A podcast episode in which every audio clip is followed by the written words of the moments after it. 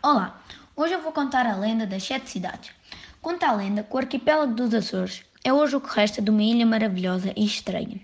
Vivia nessa ilha um rei que lamentava não ter filhos. Tal dor tornava-o amargo e cruel.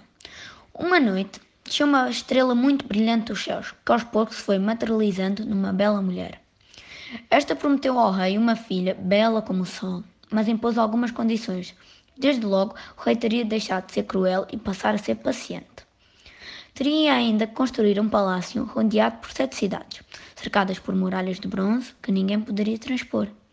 A princesinha teria que ficar aí guardada durante 30 anos, longe dos olhos e do carinho do rei. O rei aceitou logo o desafio. No entanto, o rei de 28 anos não aguentou mais. Apesar de ter sido avisado que morreria e o seu reino teria destruído, dirigiu-se às muralhas para as destruir. Assim que começou, a terra estremeceu-se e o mar engoliu a ilha. No fim de tudo, restaram apenas as nove ilhas dos Açores e o Palácio da Princesa, transformado agora na Lagoa das Sete Cidades.